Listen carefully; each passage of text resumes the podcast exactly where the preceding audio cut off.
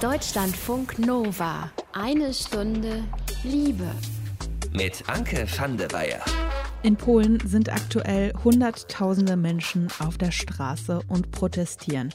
Überall im ganzen Land, in großen Städten, in kleinen Städten und sogar auf den Dörfern. Und die Menschen, die demonstrieren da für das Recht auf Abtreibung. Da gibt es Schilder, auf denen stehen Sachen wie I wish I could abort my government, also übersetzt so grob, ich wünschte, ich könnte meine Regierung abtreiben.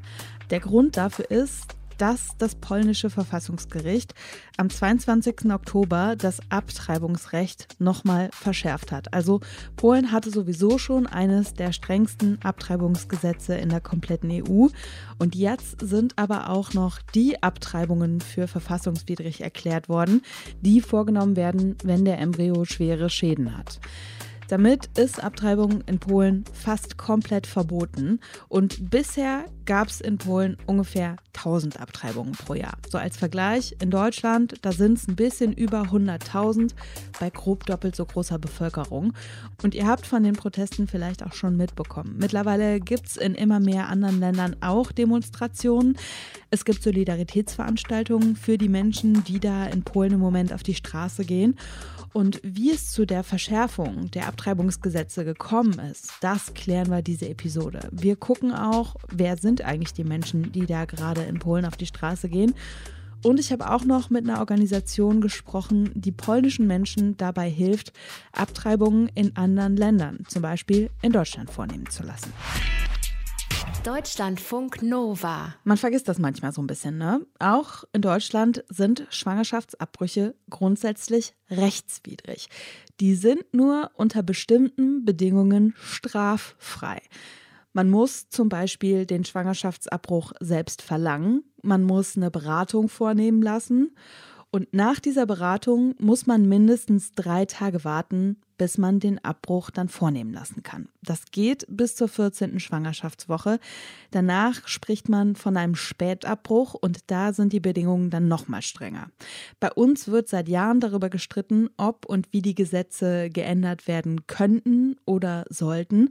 Und auch in Polen, da gibt es wirklich seit einigen Jahren massiven Streit darüber, unter welchen Bedingungen Schwangerschaftsabbrüche erlaubt sein sollten.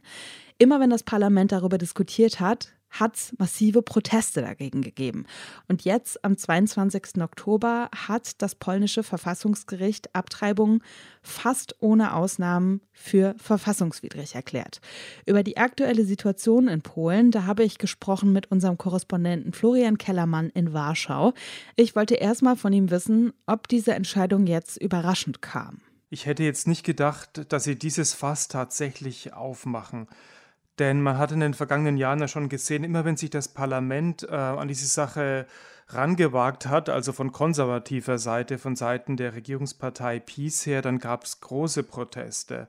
Und ähm, deswegen hätte ich jetzt auch gedacht, dass die Richter das Ganze lieber auf die lange Bank schieben und äh, die Entscheidung ewig vertagen und so weiter und dann vielleicht auch eine Entscheidung treffen, die nicht ganz so hart und nicht ganz so eindeutig ist. Also das war dann letztendlich, dass es tatsächlich so gekommen ist, schon eine Überraschung für mich. Wer sind die Menschen, die dieses faktische Abtreibungsverbot ähm, in Gang gebracht haben? Das sind äh, Abgeordnete, über 100 Abgeordnete und die meisten davon gehören der rechtskonservativen Regierungspartei Peace an. Die haben beim Verfassungsgericht angefragt, ob ähm, diese eine Indikation, also nach der man eben in Polen abtreiben darf, bisher, ob die verfassungsgemäß ist. Ähm, das heißt, es geht darum, wenn das, der Fötus schwere Missbildungen aufweist, also ein schwer behindertes Kind geboren würde, dann darf man eben bisher abtreiben. Und die Abgeordneten wollten wissen, entspricht das der Verfassung? Natürlich diese Abgeordneten mit dem Hintergedanken, hoffentlich entspricht es nicht der Verfassung, also bitte verbietet das, liebe Richterinnen und Richter. Wer sind die Richterinnen und Richter, die das jetzt entschieden haben? Und welche Rolle spielt da auch die Peace-Partei? Die Peace spielt hier eine sehr große Rolle, denn von den Richterinnen und Richtern, die jetzt da im Gericht sind, äh, sind fast alle schon vom jetzigen Parlament gewählt worden. Das heißt von der Peace-Mehrheit im Parlament. Und ähm, das sind auch nicht irgendwelche Juristen, sondern die meisten von denen, die gelten eben als Anhänger dieser Partei. Drei sind sogar ehemalige Abgeordnete. Die Gerichtspräsidentin ähm, ist eine Freundin vom PiS-Vorsitzenden Jarosław Kaczynski. Das ist auch kein Geheimnis, das geben auch beide zu. Das heißt, die PiS hat wirklich großen Einfluss auf dieses Gericht und deswegen schreibt man diese Entscheidung auch der Regierungspartei und der Regierung zu. Viele von uns haben das wahrscheinlich jetzt auch schon mittlerweile äh, mitbekommen. Es gibt in Polen im Moment massive Proteste. Wo verläuft da so ein bisschen der Graben? Also zwischen den Menschen, die sich dafür ähm, aussprechen, für dieses Gesetz, wie es jetzt gekommen ist, und zwischen den Menschen, die jetzt dagegen auf die Straße gehen? Ja, der Graben ist eben nicht mehr ganz so eindeutig. Früher hätte man gesagt, klar, die Städte sind liberal und ähm, das spielt die Religion keine so große Rolle mehr und das Land ist katholisch und der Süden ist katholisch und der Osten ist katholisch. Aber bei diesen Protesten, ähm, die erstrecken sich über das ganze Land und da machen auch Leute mit, die in kleineren Städten wohnen, wo vor ein paar Monaten bei der Präsidentschaftswahl noch eine ziemliche Mehrheit für den Kandidaten der PiS gestimmt hat, für Andrzej Duda, der ja auch Präsident geblieben ist dann bei der Wahl.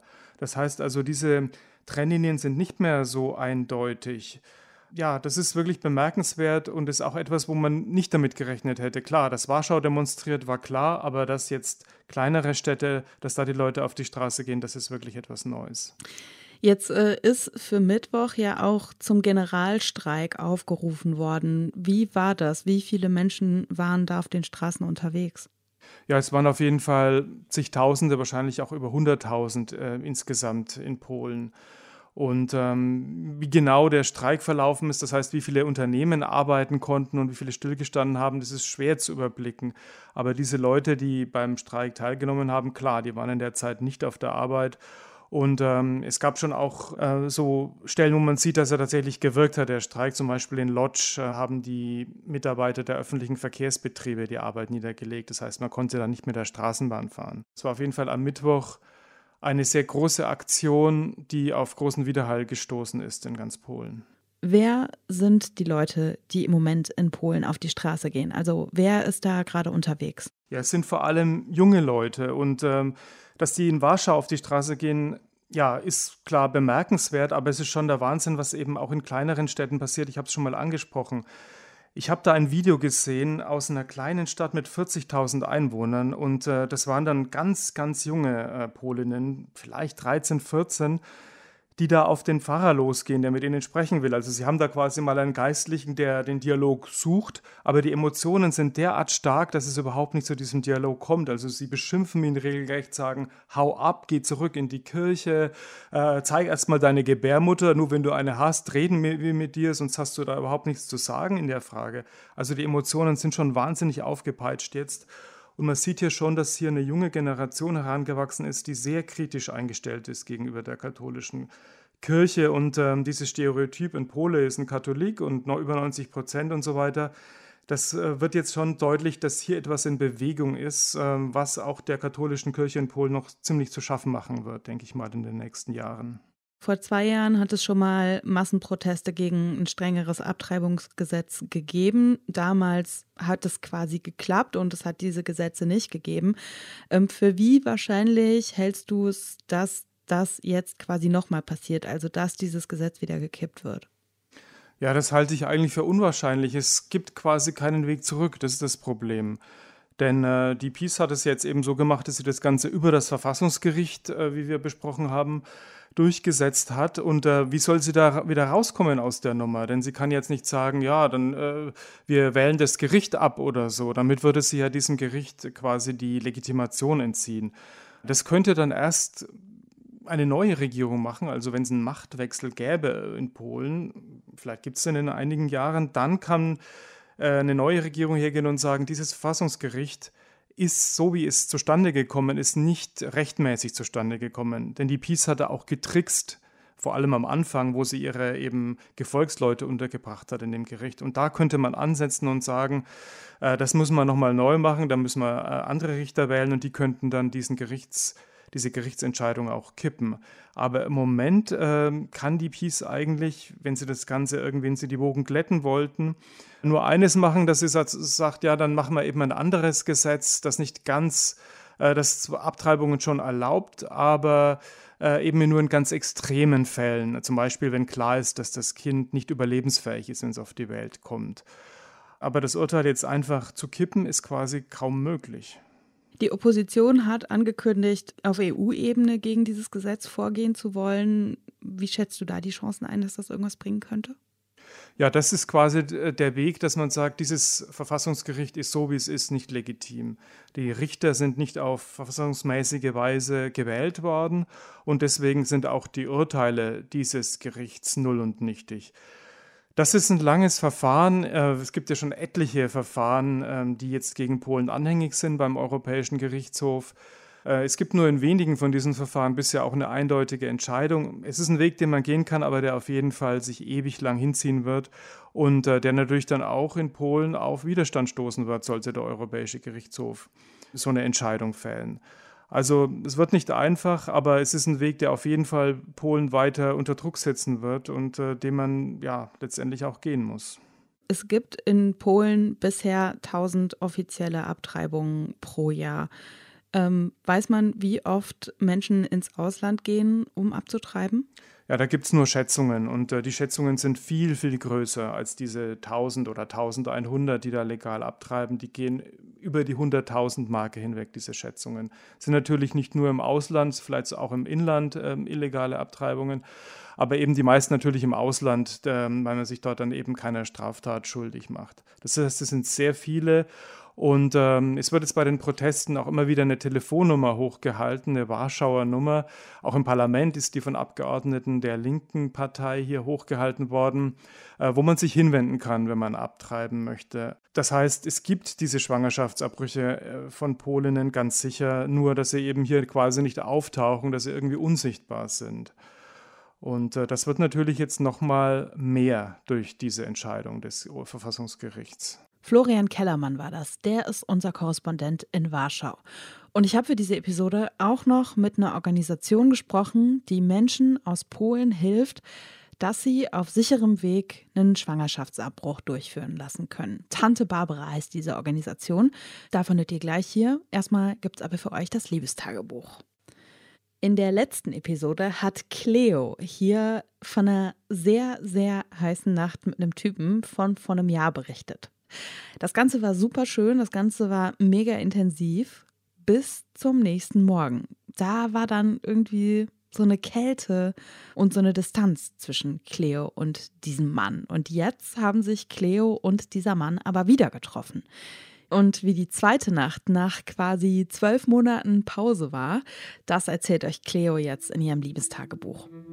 In diesen zwölf Monaten haben wir vielleicht zehnmal Chats bei WhatsApp. Und die Chats sind zu 95% Sexting. Es ist immer so, weiß ich nicht, alle paar Monate vielleicht wache ich mal ähm, zu einer Nachricht von ihm auf und er schreibt, dass er an die und die Szene aus unserer einen Nacht gedacht hat, als er sich morgens einen runtergeholt hat. Und ich finde es auch überhaupt nicht cheesy, sondern ich weiß ganz genau, was er denkt. Ich weiß ganz genau, warum er daran denkt. Ich habe in diesem ganzen Jahr oft selber beim Masturbieren daran zurückgedacht. Aber wir teilen nichts miteinander. Wir erzählen uns nichts voneinander. Wir bleiben uns trotzdem total fremd, das ganze Jahr lang.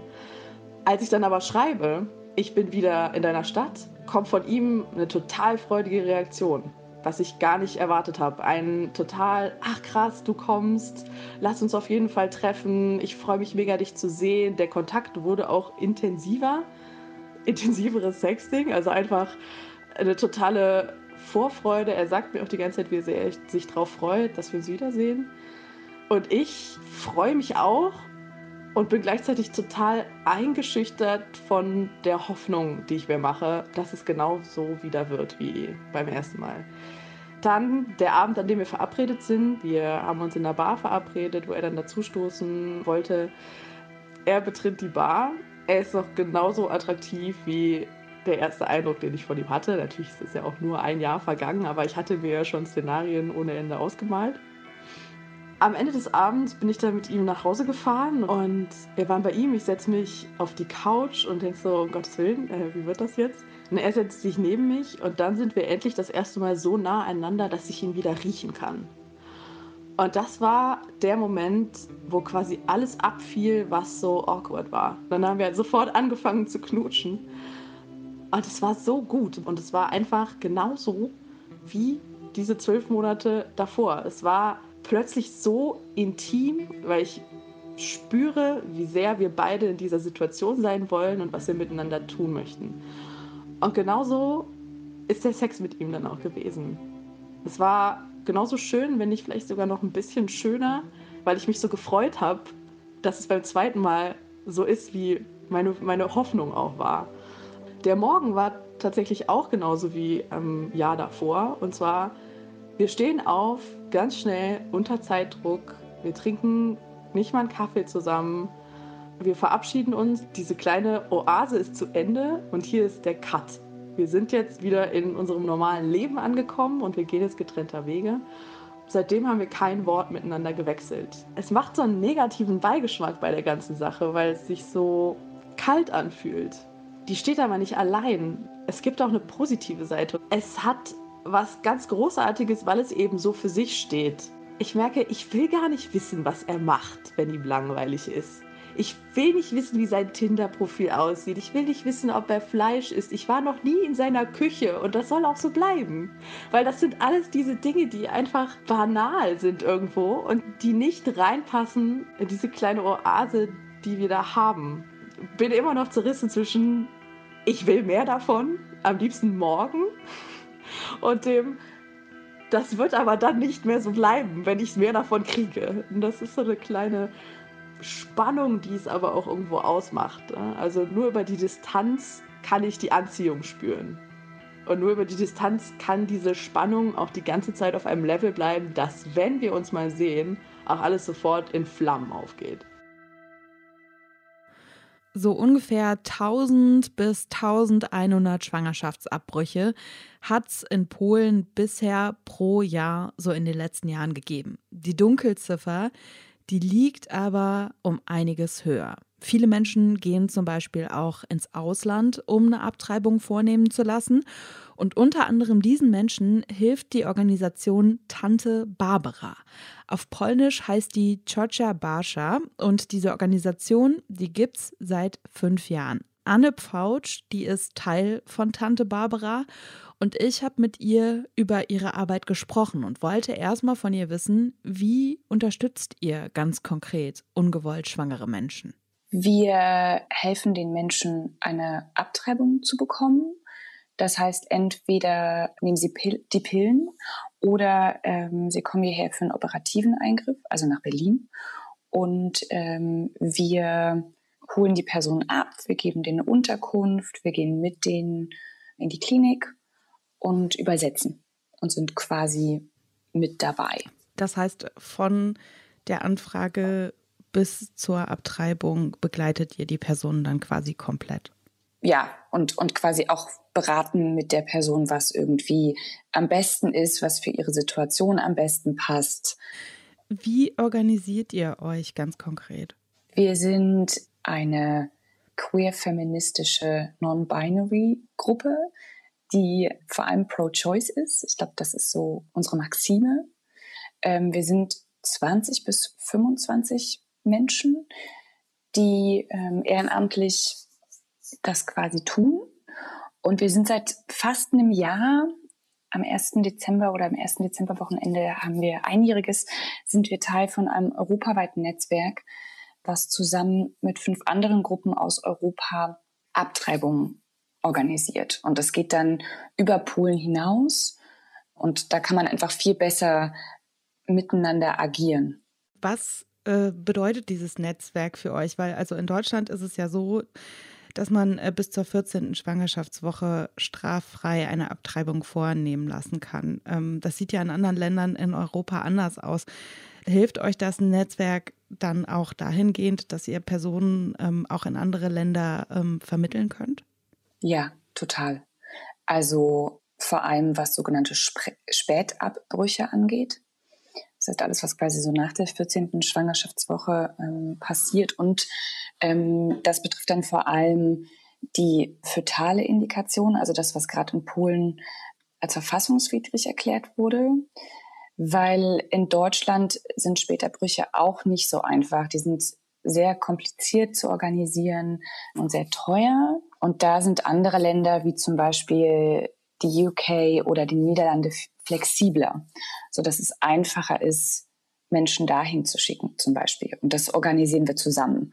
Oder was jetzt ganz konkret Zusammenhalt und Solidarität angeht, unterstützen wir die Gruppen, die in Polen sind und gerade wirklich überflutet werden von Anrufen. Die unterstützen wir quasi alle gemeinsam, indem wir uns in Telefonschichten reinteilen und E-Mails beantworten.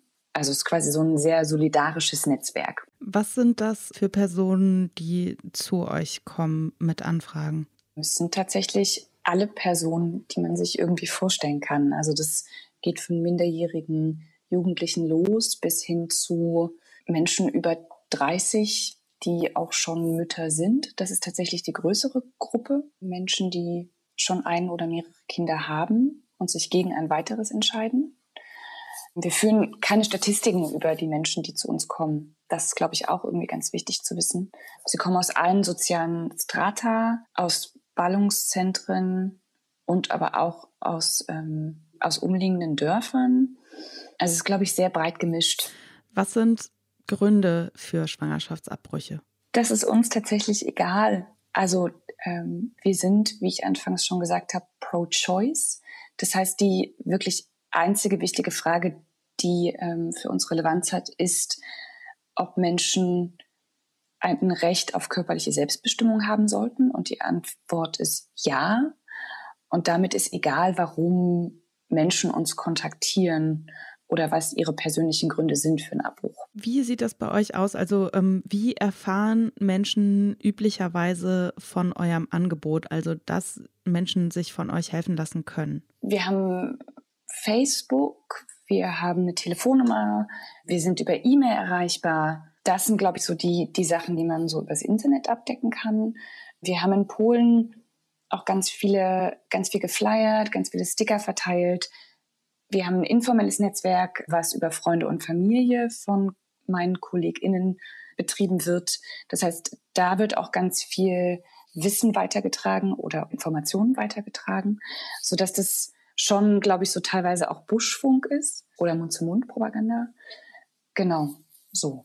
Jetzt ähm, gab es ja in äh, Polen dieses Urteil ähm, vom Verfassungsgericht. Was bedeutet dieses Urteil in Polen für eure Arbeit? Also ich glaube grundsätzlich erstmal nicht so viel für unsere Arbeit, weil wir weiterhin Abtreibungen organisieren. Ich glaube, was das Urteil in Polen bedeutet, ist, dass Abtreibungen quasi faktisch verboten sind jetzt, dass wir vermehrt wahrscheinlich das, was jetzt auch schon passiert, Anfragen für Spätabbrüche bekommen, eine noch größere Anfrage von Spätabbrüchen.